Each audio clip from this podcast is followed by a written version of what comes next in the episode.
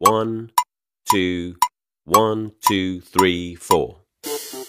大社会，小新闻，新鲜事儿，天天说。朋友们，你们好，这里是天天说事儿，我是江南。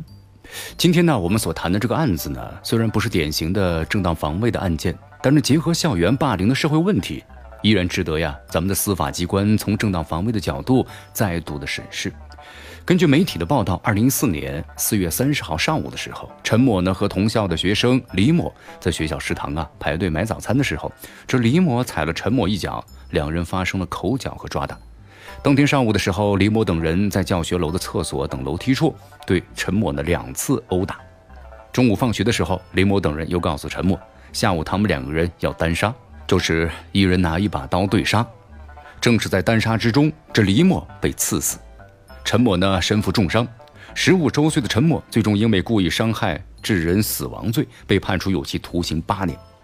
这本案一审开始啊，陈某的辩护律师就坚持本案属于是正当防卫。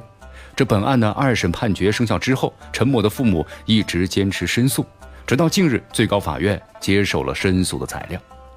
从这报道披露的事件来看。这本案虽然不是属于典型的正当防卫，但它结合校园霸凌的社会问题，依然呢可以从正当防卫的角度做出分析，值得咱们司法机关呢再度的审视。根据媒体的报道，这受害人李某是典型的校园小霸王。这此案起因呢，也正是李某无事生非，挑衅陈某，并且多番的纠缠和威胁。本案最大的争议焦点就是，这陈某面对李某的多番的挑衅。是不是有其他的选择？是否可以事先躲避，或者至少不应该前往单杀？从报道还原的案件细节来看，这李某长期霸凌的背景之下，对于陈某来说，除了被迫面对单杀之外，没有其他的办法能够逃脱被霸凌的局面。学校管不住，这家长也无法管，七八个同学在现场都无法解围，因此本案不能够简单的认定双方是斗殴约架。这陈某携刀的行为依然可以认定为是预备防卫。那么，在单杀的现场，这陈某的行为是不是构成了正当防卫呢？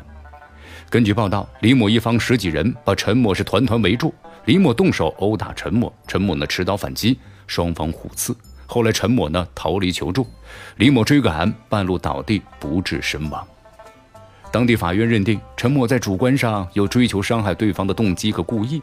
客观上实施了用卡子刀刺杀对方的胸部，并导致对方死亡的严重后果，因此认定构成了故意伤害罪。这种简单化的说理是不够的，因为正当的防卫在表面上也是符合故意伤害罪的情节。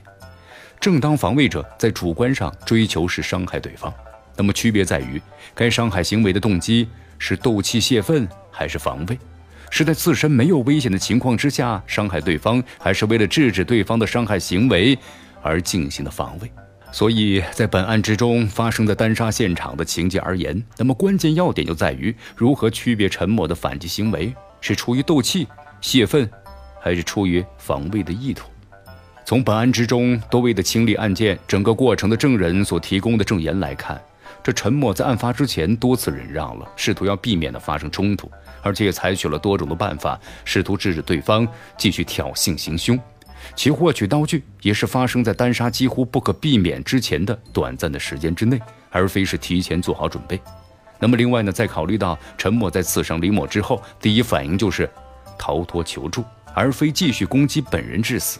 也可以判断出，这陈某呀，并非积极主动的攻击者，其本质上呢，依然是处于防守的状态。因此，本案从疑点利益归于被告人的基本刑事证据的原则，这陈某呀是出于恐吓威胁而进行正当防卫的合理怀疑不能够排除。司法机关呢也有必要重新对待此案，辨析一下陈某属于正当防卫。那么至于是否超过防卫的限度，属于防卫过当，属于是。另外一个问题，陈某的校园霸凌防卫案呢，其实给咱们的司法机关提出了新的考验。